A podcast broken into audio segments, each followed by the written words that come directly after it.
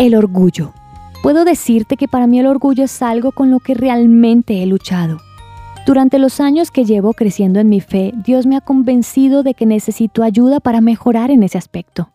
Te compartiré algo de mi diario espiritual que es muy personal y que al escribirlo nunca tuve la intención de compartirlo, pero quizás te puede animar a permitir que Dios intervenga en áreas donde también tú necesitas ayuda. Lucas 10:20 dice, sin embargo, no se alegren de que puedan someter a los espíritus, sino alégrense de que sus nombres están escritos en el cielo.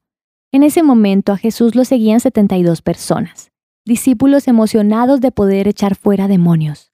Esto debió ser un momento muy emocionante. Imagina por un momento lo que significaba tener esa clase de poder. Imagina las alabanzas que recibían de aquellos que presenciaban la escena. Ellos estaban emocionados al ver operar este poder único que Jesús les había dado.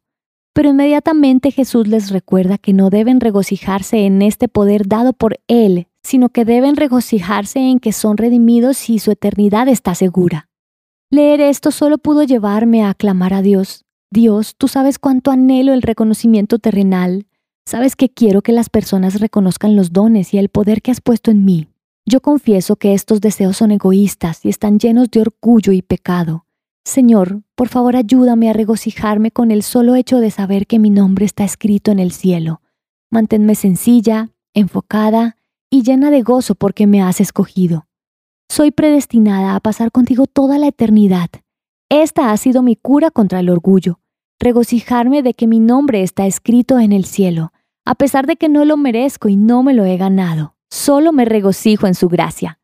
Pues bien, espero que disfrutes por ti mismo los beneficios de mantener un diario.